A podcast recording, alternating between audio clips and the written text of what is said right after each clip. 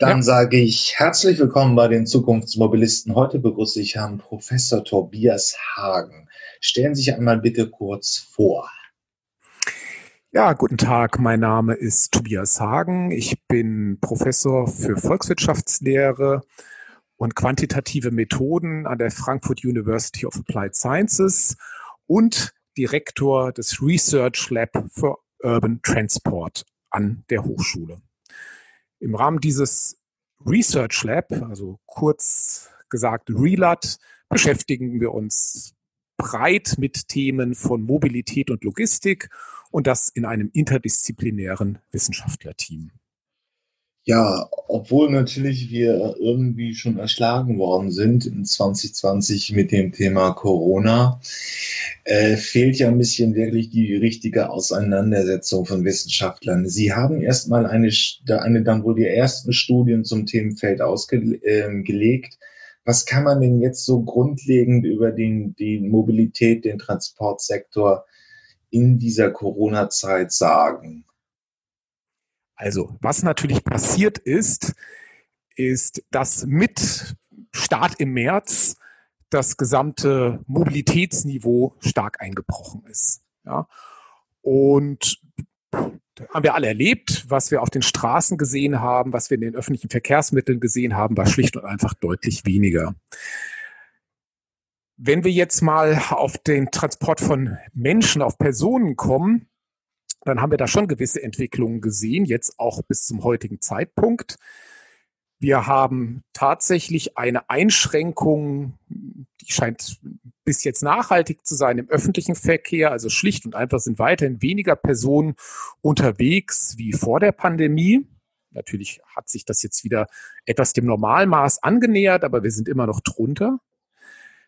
Dann sehen wir, und das ist, wenn man jetzt mal an eine Verkehrswende denkt, vielleicht eine positive Entwicklung tatsächlich auch in den Daten, dass das Rad, das Fahrrad eine gewisse Popularität tatsächlich bekommen hat. Das ist also nicht nur ein subjektives Gefühl, sondern das, was wir in unserer Befragung sehen, auch das, was, mir, was man in harten Daten sieht, nämlich tatsächlich Umsätze im Fahrradhandel, scheint das Fahrrad an äh, Popularität äh, gewonnen zu haben und auch häufiger genutzt zu werden. Gleichzeitig sehen wir glücklicherweise nicht, wenn wir auf diesen Vergleich der Verkehrsmittel zu sprechen kommen, dass es einen Boom beim Autoverkehr gibt. Ja, das, das ist also nicht passiert. Wir sehen nicht, dass sich, äh, dass mehr Autos zugelassen werden. Wir sehen auch nicht, dass dieses Wegschmilzen des ÖPNV, dass da nur der Pkw äh, gewinnt, sondern eben auch das Fahrrad und insgesamt eben alles auf einem niedrigeren Niveau. Man wenn ich einhaken darf, ja. man darf, man muss schon feststellen, dass der individuelle Verkehr auch gewisse mm, Schlaglicht bekommen hat. Denn einfach, es war ja so, also gerade in der Phase des Lockdowns März, April, dass ähm, viele Menschen Angst hatten, mit ÖPNV zu fahren, weil man sich da anstecken konnten. Und dann war da das Auto noch eine schöne Alternative. Ein kleinen Schlag hat es schon in Richtung Auto gegeben, oder? Ähm, ja, den, den hat es gegeben. Also in dem Sinne, dass bei geringerem Niveau der, die Nutzung des Autos etwas angestiegen ist. Ja, also bei insgesamt geringerem Mobilitätsniveau. Das hat es gegeben, ja. Okay. Ähm, also das Rad ist dann ein bisschen der Gewinner. Ja. Ähm, das Auto hatte vielleicht noch mal eine ganz kleine Renaissance. Ja. Ähm, wie sah es sonst aus, wenn man die großen Verkehrssysteme durchgeht? Der Zusammenbruch da bei der Bahn ist relativ gravierend gewesen. Der Zusammenbruch bei der Bahn ist relativ gravierend, wobei ich sagen muss, dass mir da jetzt keine aktuellen Zahlen vorliegen. Ich betrachte jetzt einfach, ich sage Ihnen auch, was vielleicht da, was meine Quelle ist. Also Google veröffentlicht seit Beginn der Pandemie einen sogenannten Mobility Index, wo die schlicht und einfach schauen, in welchen Verkehrsmitteln oder wo, wo halten sich die Personen auf, um es genauer zu sagen. Und ein Ort, an dem man sich aufhalten kann, sind äh, Bahnhöfe. Ja, und wir sehen in den Daten tatsächlich, dass bis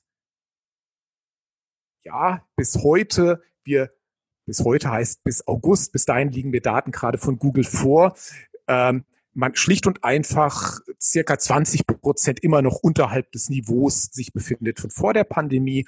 Und während des Lockdowns war es wirklich 50 bis 60 Prozent unter dem Niveau. Also da sehen wir diesen starken Einbruch. Ich kann Ihnen jetzt an der Stelle keine Differenzierung noch geben, wie das bei der Deutschen Bahn genau war. Okay. ja, wenn man es dann wenn man dann nochmal die Bestandsaufnahme weiterführt, ähm, wie geht's so grundsätzlich dem ÖPNV in den Pandemiezeiten? Ja, also der, der ÖPNV hat eben tatsächlich verloren und das, das Zentrale ist, er ist eben so die Daten immer noch unter dem Niveau von vor der Krise. Ja, und auch da zeigen unsere Umfragen, die Leute nehmen ähm, die Gefahr wahr. Ja, also das ist ein, ein Grund für die Menschen, nicht zu fahren, ist, dass sie Angst vor Ansteckung haben.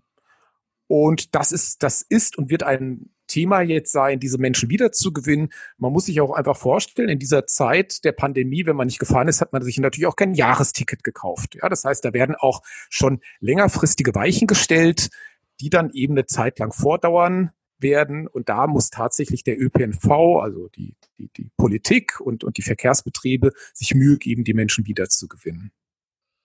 Okay.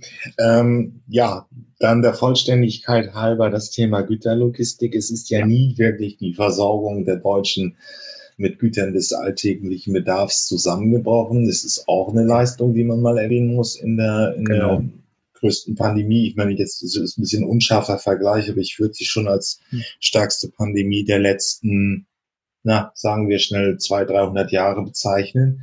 Ja. Ähm, aber also flächendeckend, die Güterlogistik hat sich wacker gehalten in der Lage. Ja, also was, was wir da wieder in den Daten sehen, zunächst mal, welche Daten gibt es da überhaupt? Ähm, einen guten sehr aktuellen Blick bekommt man immer beim Statistischen Bundesamt. Die können nämlich die Daten der Lkw-Mauts relativ zeitnah auslesen und veröffentlichen den sogenannten Lkw-Maut-Fahrleistungsindex. Und was wir da zunächst mal sehen, ist, dass der Einbruch, den wir hatten, vergleichbar in der Größenordnung, also relativ vergleichbar ist mit dem, was wir in der Finanzkrise erlebt haben, also die Tiefe des Absturz. Nur im Gegensatz zur ähm, Finanzkrise ging es sehr schnell wieder hoch. Das heißt, wir sehen tatsächlich ein gewisses V bei diesem, bei dieser Entwicklung äh, des Lkw-Verkehrs auf äh, den Autobahnen und Bundesstraßen, also da, wo Maut gezahlt werden muss. Was aber nach wie vor abzulesen ist, ist, dass dieser Lkw-Verkehr zwar recht schnell wieder hochgegangen ist, dann, ich schaue mal hier gerade, so im Mai, Juni ist er wieder recht schnell angestiegen, aber er ist unterhalb des Vorkrisenniveaus. Also wir befinden uns 10, 15 Prozent unterhalb des Vorkrisenniveaus. Ja, das heißt, wir sehen, es sind nach wie vor weniger LKWs unterwegs. Ich glaube, wir müssen. Ähm, ja. Nein, nein, bringen, bringen Sie Ihren Punkt ruhig zu Ende. Ähm, jetzt stellt sich natürlich die Frage, was bedeutet das jetzt für 2020? Wie geht es 2021 weiter? Ähm, da kann man sich beispielsweise der Prognosen bedienen, der sogenannte, sogenannten Logistikweisen. Ja, das ist ein Zusammenschluss von Wissenschaftlern, von Praktikern, von, von Vertretern aus der Politik, die versuchen für diese gesamte Logistikbranche, das ist jetzt natürlich ein bisschen breiter als der reine Lkw-Verkehr, aber die versuchen jetzt zu sagen, ja, wie wird sich da der Umsatz entwickeln. Und äh, die sagen für dieses Jahr eben ein, eine Schrumpfung des Umsatzes in dem Bereich Logistik von 6 Prozent voraus gegenüber 2019, rechnen dann 21 mit einem Wachstum von 3 Prozent. Ähm, und das heißt, es wird dauern bis 22, 23 wahrscheinlich sogar, bis wir im Bereich der Logistik, den Umsätzen, die es da gibt, auf dem Vorkrisenniveau zu sein. Wie, jetzt ist natürlich die Frage, wie passt das zusammen mit dem Eindruck, den wir haben, dass immer mehr Leute online bestellen? Das müsste doch Lieferverkehr auslösen. Ja, das stimmt. Das löst natürlich Lieferverkehr aus. Aber da muss man eben unterscheiden. Ähm, es gibt ja auch Lieferverkehr, der natürlich zwischen Unternehmen stattfindet, ja, was da als B2B bezeichnet wird und also Business to Business zu unterscheiden. Wenn wir etwas im Internet bestellen und es zu uns nach Hause geliefert wird, da sehen wir ein Wachstum, auch in diesem Jahr.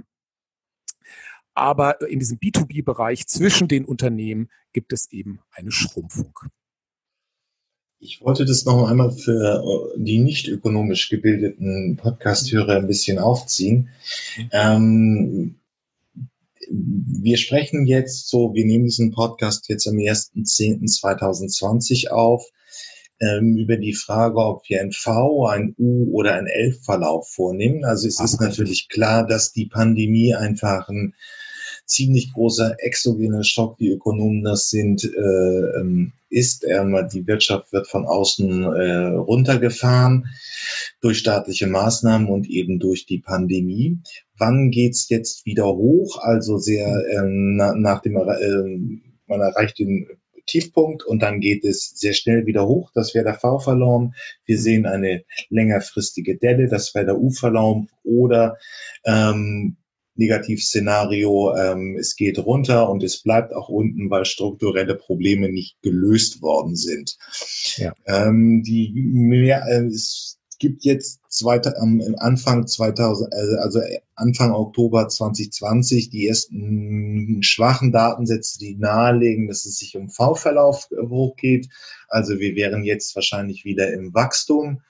Ähm, nur das ist noch relativ unbelastbar, aber ähm, Herr Professor Hagen hat uns ja jetzt erklärt, die ersten Annahmen und auch noch relativ dünne Datenlage legen den Verdacht nahe, dass es sich um V-Verlauf äh, äh, ähm, zeigt, jedenfalls im Wirtschaftssektor Logistik.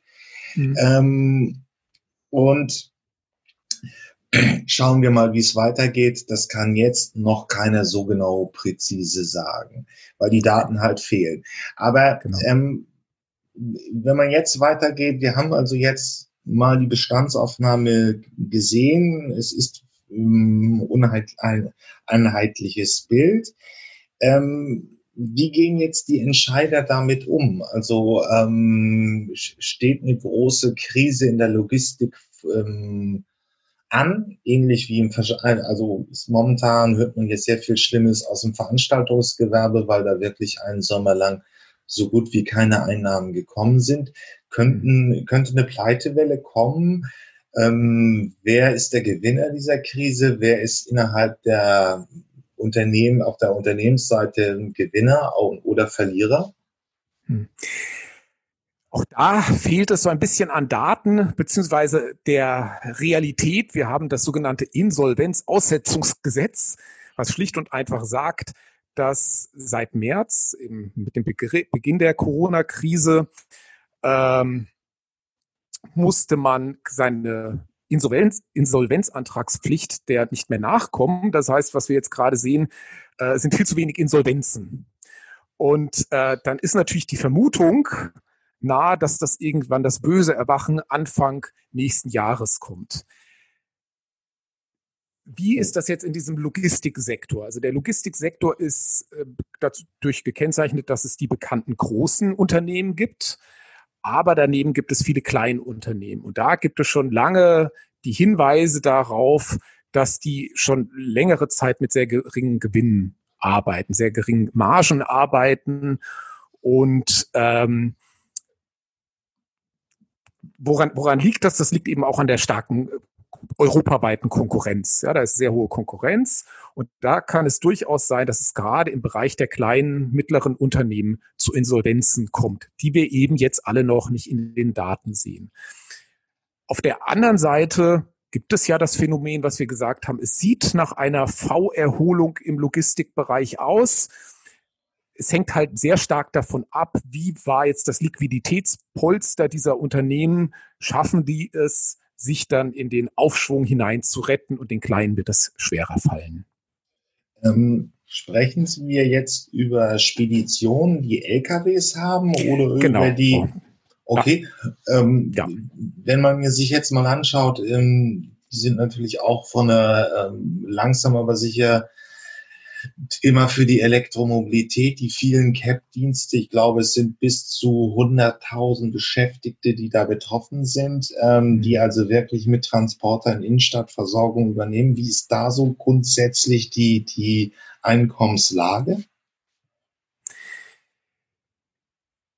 Ich kann so viel sagen, dass diese innerstädtischen CAP-Dienstleister, die für den Privatkundenmarkt, für den Privatkundenmarkt arbeiten, dass dort es so ist, dass die von dem Online-Bestellgeschäft profitieren. Ja, okay. Ähm, es ist so, dass die, der Bundesverband Paket- und Expresslogistik, die bringen regelmäßig Prognosen heraus und die sagen für das Jahr 2020 tatsächlich ein Anstieg der Paketsendung in diesem Bereich für die Endkunden von dreieinhalb bis sieben Prozent voraus. Das heißt, die wachsen und die dürften zu den tendenziell Gewinnern gehört haben, gehört haben. Ja, weil der Online-Handel ist stark gewachsen tatsächlich in diesem, diesem ersten Halbjahr. Das ist vielleicht nochmal eine interessante Information. Äh, man würde ja denken, aufgrund der geschlossenen Geschäfte müsste der ähm, Umsatz im Einzelhandel insgesamt oder im Handel insgesamt zurückgegangen sein, ist er aber nicht, sondern er ist sogar geringfügig gewachsen laut Statistischem Bundesamt. Und das wurde einfach getrieben durch den Onlinehandel aller in erster Linie. Daneben kommen noch die Fahrradhändler dazu und, und die Baumärkte, das, was durch die Presse ging. Aber der große Brocken war dann tatsächlich der Onlinehandel, der stark profitiert hat. Und davon profitieren als nächstes natürlich dann diese Unternehmen, die, also die Logistikunternehmen, die diese, diese Fahrten übernehmen, diese Pakete oh. ausfahren. Okay, und dann verlassen wir ein bisschen den, den Logistiksektor, aber natürlich, ähm, wie, wie äußert sich das in Investitionsverhalten der, der CAP-Dienste? Also es gibt für die CAP-Dienste ja immer mehr den, den politischen Druck, elektrische Fahrzeuge einzusetzen. Das Lkw-Gewerbe muss sicherlich auch ab und zu mal investieren. Ähm, ÖPNV hat jetzt auf jeden Fall die Themen Elektro, also batterieelektrische Busse, hat mhm. aber auch schon die Busse, äh, das Thema Wasserstoff auf der Agenda. Es sind ja verschiedene, diese, diese Pandemie fällt ja nun einfach in einen Zeitraum, wo sich in der Mobilität sehr viel verändert, wo ja. ähm, äh, neue Antriebe eingeführt werden, wo auch das Thema Automatisierung des Fahrens so in gewissen Technikerkreisen Thema ist. Ja. Wie sieht's da aus? Wie, ähm, was kam, was kam in der Studie hinsichtlich so Investitionsentscheidungen heraus? Also tatsächlich dazu kann ich Ihnen gar keine Information geben. Das war tatsächlich kein Thema, das, ja. äh, die Investitionsentscheidung. Okay. Gut, aber ähm, grundsätzlich, wie, wie stellen Sie sich so die, die Unternehmenspolitik in den nächsten Jahren vor? Also die Krise ist ziemlich, na, es gab den Ölpreisschock, hm. Wo auch mal die Mobilität zurückgegangen ist, aber sie hm. ist ja nach dem Zweiten Weltkrieg eigentlich einmalig. Ähm, wie soll reagiert werden? Also, oder wie wollen, wie, welche Tendenzen zeigen sich? Ähm, Sie meinen jetzt nur den Logistikbereich oder auch den Privatbereich? Im Prinzip beide. Aber genau. fangen wir mit der Logistik an. Also der, der politische Wille ist natürlich da, dass es in Richtung Elektromobilität geht. Das ist ein ganz großes, schwerwiegendes Thema. Ähm, wenn, wir, wenn wir sagen, es wird immer mehr online bestellt, und das wird übrigens auch, und darauf müssen wir vielleicht auch nochmal zum Sprechen kommen, dieses Thema Homeoffice. Das führt natürlich auch dazu, dass das noch mehr das Online-Bestellen treibt, ja, weil dieses Problem wegfällt, ich bin nicht zu Hause, wenn das Paket geliefert wird. Zweitens, durch das Homeoffice-Thema komme ich weniger in die Städte und kann am Rande der, der Arbeitszeiten einkaufen. Also wenn wir jetzt davon ausgehen, dass das Online-Geschäft noch weiter zunimmt, dann wächst natürlich der politische Druck, dass da etwas geschieht. Ja, dass diese Belastung der Wohngebiete durch die Lieferfahrzeuge abnimmt. Äh, nach meiner Auffassung muss das politisch gegeben sein. Also der eigene Anreiz der Unternehmen, also der sogenannten CAP-Dienstleister, die diese letzte Meile, insbesondere die dafür zuständig sind, die Pakete auszufahren, die eigenen Anreize sind da nicht ausreichend. Das heißt, die Politik muss da regulierend eingreifen sei es durch eine Art City-Maut, sei es durch eine Förderung von Elektromobilität oder eine zusätzliche Besteuerung. Ähm, man könnte sich ja Dinge vorstellen, die auch immer mal wieder getestet werden, dass sich die verschiedenen Unternehmen zusammentun und auf der letzten Meile dann gemeinsam ausliefern, aber die Anreize fehlen dazu einfach. Da müssen Rahmenbedingungen durch die Politik gegeben werden, was diesen Logistikbereich betrifft. Okay, und ähm, privat, ähm, wir haben, ja, es ist natürlich, es ist in Krisen immer so, ähm, mhm. das Homeoffice ist ein Thema geworden, oder mhm. sagen wir mal auch in der wissenschaftlichen Debatte sind wir jetzt so Postwachstumsökonomen unterwegs. Mhm. Man spricht über die Frage, ob man sich wirklich irgendwie äh, schlau schrumpft und dann bestimmtes eben einfach überhaupt nicht mehr macht. Und jetzt mhm. wird es eben auch ein Thema, dass man auf Verkehr wirklich verzichtet. Ähm, da bietet die Digitalisierung natürlich Möglichkeiten. Wir sind dann eben beim Thema Homeoffice. Ja. Aber was kann man da jetzt schon zu sagen? Wie, auch wie stabil werden diese Trends bleiben? Also, was wir in den Daten sehen, ist, dass ähm, wenn wir jetzt auf das große Thema Elektromobilität zu sprechen kommen, dass die keinen Dämpfer erfährt. Könnte man ja denken, ja, sinkender Benzinpreis macht äh, Elektromobilität weniger attraktiv, attraktiv. Wir sehen aber schlicht in den Daten, ich habe eben gerade nochmal äh, nachgeschaut bei den Neuzulassungen, wir haben bis August 2020, also voll in der Pandemiephase, also Januar bis August 2020 mehr Neuzulassung von Elektroautos als im ganzen Jahr 2019. Das heißt, die Pandemie hat die Leute nicht davon abgehalten, ähm, sich Elektroautos zu kaufen.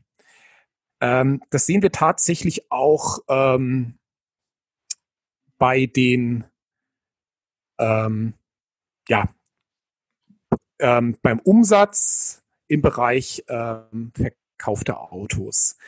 Ähm, was spricht dafür, dass die Elektromobilität an Attraktivität weiterhin hinzugewinnt? Natürlich gibt es jetzt diese staatliche Förderung. Aber außerdem ist gerade das Homeoffice-Thema etwas, was die Elektromobilität fördert. Ja, wenn ich nur mal, nur mal, nur noch zweimal die Woche zur Arbeit fahre, dann kann ich es mir leisten, kein Diesel zu fahren, um das mal so zu sagen. Ja, dann ist das viel leichter umzusetzen, äh, Strecken zu fahren mit, mit ähm, einem Elektroauto. Das spricht tatsächlich dafür. Wir sehen außerdem auch wieder in den Daten, dass die Zahl der Ladestationen sich kontinuierlich erhöht in Deutschland. Wir sehen, dass Lithium-Ionen-Batterien tendenziell immer günstiger werden. Das heißt, wir können hoffen, dass sich da preislich noch etwas tut. Also ich denke, bei dem Thema Elektroautos wird es tatsächlich ähm, der Trend sich verstärken. Ähm, wenn Sie jetzt fragen, ja, und gut, dieses, es ist alles ganz stark tatsächlich Homeoffice getrieben. Es gibt eine Studie der Universität Mannheim, ähm, die zeigt, dass im März, Ende März tatsächlich nur noch 55 Prozent der Menschen an ihrem Arbeitsplatz waren, von denen, die im Januar erwerbstätig waren. Ja, das heißt, ein Großteil war nicht mehr an seinem Arbeitsplatz, wovon mehr als die Hälfte im Homeoffice beschäftigt sind. Ja, das heißt, bis Juli gehen diese Daten und wir sehen, ein großer Teil ist tatsächlich in, in Homeoffice. Und was wir sehen in anderen Studien ist, dass die Arbeitgeber dem positiv gegenüberstehen. Ja, warum tun die das? Naja, das ist auch einfach eine Einsparungsmöglichkeit. Außerdem zeigt sich immer mehr, dass die Menschen durchaus zu Hause recht viel arbeiten. Ähm, gleichzeitig besteht der Wunsch auf, aus, auf Arbeitnehmerseite. Mir fällt noch eine weitere Studie ein des IFO-Instituts, die, die, sagen, dass in Deutschland mehr als 50 Prozent der Jobs Homeoffice-tauglich sind. Und das heißt, da ist sogar auch noch Luft nach oben, wenn wir sagen, naja, während des Lockdowns waren vielleicht 25, 30 Prozent aller Erwerbstätigen Homeoffice. Das, das heißt, das ist noch steigerungsfähig und ich rechne fest damit, dass das ein Trend ist, der bleiben wird. Und wenn das so ist, naja, dann werden die Leute mehr online bestellen. Die Leute werden sich eher ein Elektrofahrzeug ähm, leisten. Die ganze Sache, das geht dann noch, noch immer weiter. Das hat dann Auswirkungen auf den Immobilienmarkt. Also Homeoffice ist etwas, das bleiben wird. Okay. Ähm, das, dem würde ich mich anschließen. Aber das bedeutet dann schon, dass man auch, dass man einfach mit weniger Verkehrs Mobilitätswirtschaft klarkommen muss. Also ähm, das Pendeln fällt weg, ähm, Bahn, äh, ähm, die, die, die guten Züge sind nicht mehr so ausgelastet. Man mhm. kann ÖPNV ein bisschen reduzieren. Das würde schon auch bedeuten, dass wir also häufiger zu Hause bleiben und ähm, weniger wirklich Mobilitätsnachfragen. Ja, die Mobilitätsnachfrage insgesamt geht zurück. Was aus verkehrlicher Sicht ganz interessant ist, so ein bisschen verlagert sich, wenn wir jetzt sagen, dass, dass so ein Homeoffice die Speckgürtel noch breiter macht, ähm, dann verlagert sich das Verkehrsproblem so ein bisschen aus der Großstadt in den Speckgürtel. Ja, dann, wenn ich dann in meiner Kleinstadt lebe und zweimal die Woche in die, zu meinem Job in die Großstadt pendel, dann gehe ich ja erstmal von dieser Fiktion aus, na ja, in meiner Kleinstadt kann ich ja eigentlich alles gut mit dem Auto so machen. War ja schon immer so eigentlich, dass dann das mhm. Parkproblem nicht so groß ist, das Verkehrsproblem nicht, aber es wird dann dadurch natürlich wachsen. Das heißt, es gibt insgesamt natürlich niedrigeres Niveau, aber eine tendenzielle Verlagerung in diese Städte, Kleinstädte der, der, der Speckgürtel. Ja, dann können wir langsam wieder anfangen, Brandenburg zu besiedeln, ne? So in der Richtung, genau. Das war ja auch eine gewisse Hoffnung beim automatisierten Fahren, dass man wirklich irgendwann wieder ähm, diesen Trend, der jetzt, na, das müsste ich auch nachschauen, aber 20, 30 Jahre ähm, ziehen die Leute in die Städte. Äh, Berlin ja. ist ja auch noch eine, eine der Stadt, die auch in der demografischen Gesellschaft einen Zuwachs hat. Ähm, dass der so langsam aufhört und dass man wieder sich anfangen kann, dann eben auch regional, eben so in Kleinstädten oder auf dem Lande, äh, ganz gut einzurichten. Ja. Hm. Das, das ist deswegen auch äh, interessant. Man fragt sich seit Ende der 90er Jahre, warum haben wir eigentlich ein Wachsen der Städte, ein, ein, ein, ein, ein Wachsen der Dichte, der, der Bevölkerungsdichte in Städten trotz Internet, wo man doch eigentlich sagen kann, ja, dank Internet können doch Unternehmen überall sitzen. Und das scheint sich jetzt ein kleines bisschen in diese Richtung durch diese Homeoffice-Geschichte äh, zu entwickeln. Also der Grund, warum es, man hat immer gesagt, der Grund, warum es trotzdem eine Konzentration der in den Städten gibt, ist, weil es sogenannte Wissensspillovers gibt. Ja, also ich denke jetzt beispielsweise mal an Frankfurt. Für eine Bank lohnt es sich auch deswegen nach Frankfurt zu ziehen, weil es klar ist, in Frankfurt gibt es viele Banker. Und ich kann Banker von anderen Banken abwerben und die haben hohes Wissen, von dem ich wiederum profitieren kann. Und ähm, naja, auch das geht so ein bisschen verloren, wenn wir, wenn wir Homeoffice alle haben. Dann treffe ich eben nicht mal zufällig beim Mittagessen einen anderen Banker. Und damit, ja, sinkt die Attraktivität dieser großen Zentren tatsächlich. Und die, das, die Speckgürtel, das breite Land, das weite Land wird etwas attraktiver, ja.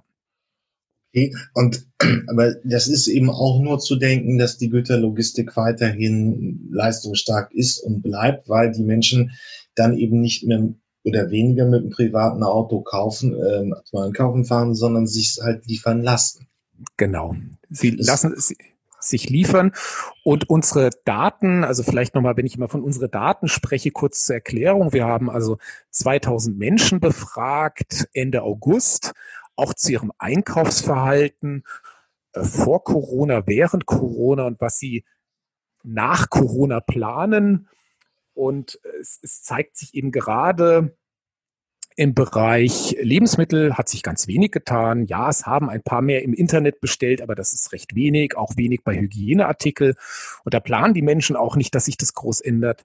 Wo sich es geändert hat und auch dauerhaft ändern wird, ist tatsächlich im Bereich Bekleidung und Schuhe und im Bekleid äh, Bereich gesamte Unterhaltungsmedien, Elektronik.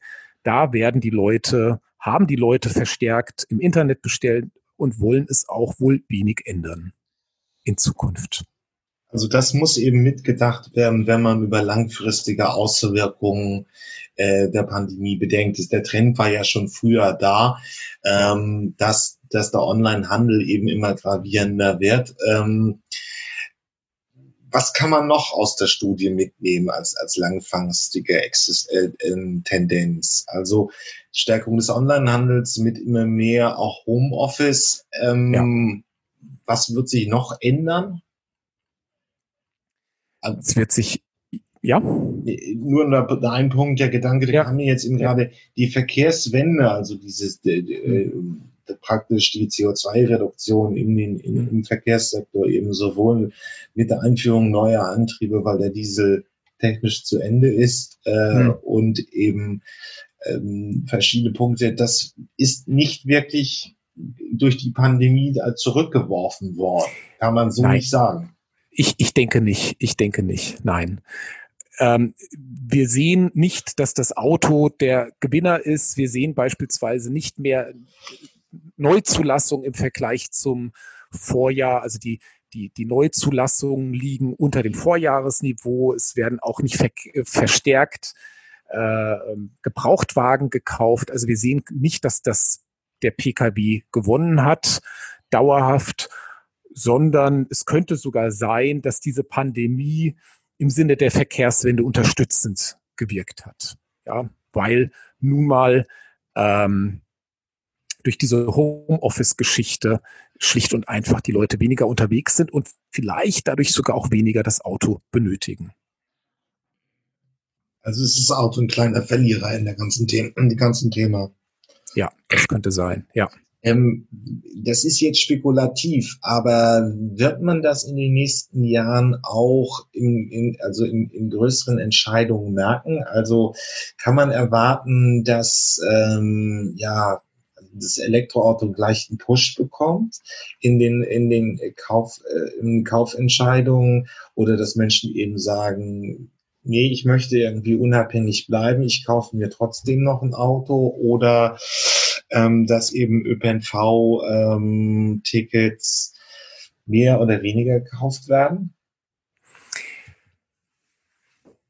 Also, was man erleben wird, ist, dass ähm, ich denke, Elektroautos, das hat sich jetzt einfach durchgesetzt in der Wahrnehmung, dass das wohl die Nachfolgetechnologie ist für unsere Verbrennungsmotoren.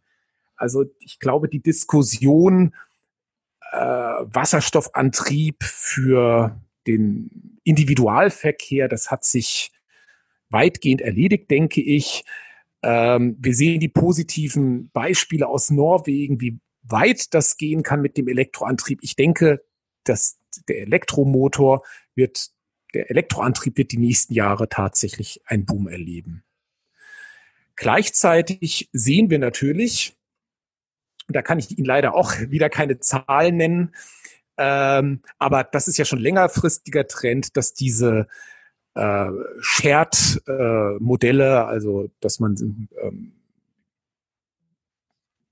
ein, ein, na, nicht Mietwagen, ah, sondern. An ein Fahrzeug. Es gibt ja alles vom Roller bis zum Mietfahrrad über verschiedene ähm, Fahrzeugtypen, die man genau. ähm, äh, buchen kann. Das, das, das wird eben auch nochmal ein Gewinnerthema. Genau, das, das, wird, das wird ein Gewinnerthema sein, denke ich. Auch hier wieder, wenn ich nur zweimal die Woche zur Arbeit fahre, dann ähm, brauche ich vielleicht auch da nicht mal mehr das eigene Auto und kann dann eben solche Modelle nutzen. Ähm, solche, das hat natürlich auch im Zuge der Pandemie sind die Zahlen natürlich da auch zurückgegangen. Wie gesagt, da kann ich Ihnen keine genauen Zahlen nennen. Ähm, aber nach der Pandemie werden die natürlich wieder attraktiver werden. Mhm. Und auch langfristig an Attraktivität gewinnen. Also es ist ja bei, der, bei Krisen immer so die Frage, hm, wie nachhaltig wird der Effekt bleiben. Ähm, wie's, wenn's, wenn wir dann nochmal diese, das sind vielleicht plausible Szenarien, die wir gerade eben entworfen haben, aber wie kommen jetzt die, äh, die Logistikentscheider so, sagen wir mal, über einen Zeitraum vom nächsten Jahr, also bis Anfang 22, ähm, es sind jetzt einfach die Umsätze komplett weggefallen. Ähm, wir hatten das Thema schon, dass eine ähm, Insolvenzwelle Anfang Mitte nächsten Jahres sehr wahrscheinlich sein könnte. Wie groß die ist, ist eine andere Frage. Mhm. Ähm, wie steht es mit den, äh, mit den Zukunftsthemen? Wird man eher einfach ähm, Cash is King als Motto nehmen und sagen, in der, in der Krise müssen wir einfach ähm, aufpassen, dass wir sofort in Umsätzen und Gewinnen sind? Oder gucken wir uns noch mal ein paar Zukunftsthemen wirklich intensiv an und investieren auch. Ähm, wie, wie geht's jetzt so die nächsten na, anderthalb Jahre weiter? Also nach meiner Auf, also wie, wie ich sagte jetzt in diesem Logistikbereich, nach meiner Auffassung, ohne politische Rahmenbedingungen tut sich nichts, weil schlicht und einfach die Konkurrenz ist da zu groß. Äh, der Verdienst pro ausgelieferten Paket beispielsweise, wenn ich mal dabei, dabei bleibe, ist so gering, da kann man nicht einfach mal sagen, ja, wir probieren mal was aus oder versuchen aus Imagegründen auf eine nachhaltige Auslieferung zu kommen. Das muss tatsächlich politisch erzwungen werden. Okay. Wie gesagt, es gibt immer mal wieder Pilotversuche, auch, auch wir führen gerade wieder einen Pilotversuch aus, womit in Darmstadt wird per äh, Lastenfahrrad werden Pakete auf der letzten Meile ausgefahren. Also was gibt es immer wieder, aber da muss die Politik tatsächlich die Rahmenbedingungen setzen, sonst fahren nacheinander wirklich drei, vier, fünf Transporter in dieselbe Straße und die unterscheiden sich nur in ihrem Abdruck danach, ob das jetzt das eine Unternehmen ist oder das andere. Und die, die Anreize, da zusammenzuarbeiten, sind da einfach zu gering. Ist allerdings auch ein plausibles Szenario. Es taucht ja in immer mehr Büchern äh, oder Weißbüchern der Politik auf. Schon 27, 30 möchte Berlin in der Innenstadtkern autofrei werden und eben die, äh, den Lieferverkehr rausdrängen. Hm. Es könnte da sehr wahrscheinlich sein, aber darauf wartet man im Prinzip dann, dann, wenn der politische Druck wirklich in Innenstädten klar ist, dann ja. wird dann wird es ganz schnell gehen. Dann wird es sehr schnell gehen und ja. es werden, ähm, weil es alle machen müssen, wird auch dieser Mehrpreis, den der ähm, elektrische Antrieb im Transporter bedeutet, eben auf alle Kunden auch umgewälzt. Genau. Äh, ja. Die Spedition war schon im Prinzip das Thema, es sieht schwierig aus. Was bedeutet das ungefähr fürs Thema automatisiertes Fahren? Es ist momentan noch nicht. Es ist, es ist hier bei den Zukunftsmobilisten wird es natürlich debattiert. Es ist ja auch hm. inhaltlich plausibel, wenn ich ein ähm, LKW im, im Hubverkehr, also von einem Logistikzentrum zum anderen 40 Tonner, den ich immer auf der gleichen Strecke fahren lassen könnte. Wenn ich es mhm. automatisieren könnte, könnte ich immens äh, effizienter unterwegs sein, weil eben ähm, ich auf den Fahrer und seine Ruhezeiten keine Rücksicht mehr nehmen muss. Ähm, das ist eine Technologie, da ist auf jeden Fall ein sehr plausibles Szenario äh, da. Man muss aber am Anfang eben wie immer ein paar Euro investieren. Wie wahrscheinlich genau. ist das? Also im Bereich autonomen Fahren sieht man ja noch, noch ungelöste rechtliche Probleme beispielsweise. Ja, wie, wie, was passiert bei Unfällen? Ähm, von daher sehe ich das Thema autonomes Fahren im Bereich Lieferverkehr nicht in nächster Zeit. Was es gibt, das geht nicht in Richtung autonomes Fahren, aber doch eine sehr große Zukunftstechnologie ist. Ich kann mir vorstellen, dass für sehr spezielle Bereiche, wo äh, wertvolle Güter beispielsweise in der Industrie transportiert werden müssen, dass da das Thema Drohnen eine Bedeutung gewinnt. Ja, dazu hatten wir gerade auch einen Pilotversuch, wo äh, für ein chemisches Unternehmen äh, zwischen zwei Standorten 50, 80 Kilometer zurückgelegt werden müssen. Und dieses, bei diesem chemischen Unternehmen ist es so, da bestimmte Stoffe müssen eben manchmal schnell von A nach B transportiert werden. Und das hat man, dafür hatte man eine eigene Flotte teilweise. Und das geht jetzt tatsächlich, zumindest in dem Pilotversuch, schneller mit diesen Drohnen. Das ist etwas, was ich mir vorstellen kann. Tatsächlich aber autonomes Fahren im Bereich Logistik auf unseren Straßen ist, denke ich, noch Zukunftsmusik. Okay. Vielleicht im Konzept von Intralogistik, also innerhalb von, von, ähm, von ähm, genau. abgegrenzten fremden Geländen. Das gibt es ja auch schon ein paar Jahre. Genau. Äh, aber jetzt wirklich den großen Schritt nicht. Bei der Drohnentechnik sind auch nicht so große Investitions, ähm, Investitionen notwendig. Genau, Oder? so scheint es zu sein. Ja, so, ja, so ist es. Da sind natürlich auch die rechtlichen Probleme. Es müssen alle möglichen Behörden, Flugsicherheit und, und wenn ein Atomkraftwerk in der Nähe ist, etc., das muss eingeholt werden. Das ist eine schwierige Geschichte. Aber dann die eigentliche Technikaufwand, die Investitionen sind vergleichsweise überschaubar. Okay, es geht also auch da in Richtung Zukunft, aber etwas mhm. langsamer. Mhm. Ja, ähm, was bleibt denn noch also als Thema? Wir, genau. Wir warten im Prinzip jetzt alle auf den Impfstoff. Ähm, ja. Wie gesagt, das Interview wird Oktober 2020 aufgenommen und dann muss man mal weiterschauen, wann und wie schnell eine ähm, Normalisierung der Situation stattfinden wird. Ja, so ist es. Wir haben äh, übrigens die Menschen auch gefragt, weil das ja jetzt auch mal immer mal wieder Thema war, ja, wie, wie sehr fühlen Sie sich bedroht in öffentlichen Verkehrsmitteln? Und ja, das ist der Fall. Sie nehmen es, also ein großer Prozentsatz, 50, 60 Prozent, empfindet es als eine Gefahr, jemanden neben dem ICE oder im Bus oder ICE neben sich sitzen zu haben, ohne diesen Abstand. Gleichzeitig aber, ja, weil das, es ging ja auch durch die Presse diese Frage, warum ist es so, dass in der Deutschen Bahn, die Deutschen Bahnen voll sind teilweise zu bestimmten Spitzenzeiten, überall müssen wir Social Distancing machen, aber in der Bahn ähm, sitzt man nebeneinander. Gleichzeitig ist es aber so, dass wir haben auch die Zahlungsbereitschaft abgefragt, wir haben als Fiktion vorgegeben, ja, stellen Sie sich vor, Sie fahren jetzt vier Stunden mit der Bahn. Das hat, Bahnticket hat äh, 100 Euro gekostet, also so eine Strecke Berlin-Frankfurt oder so. Wie viel würden Sie denn bereit, wie viel wären Sie denn bereit zu zahlen für einen freien Sitzplatz neben sich?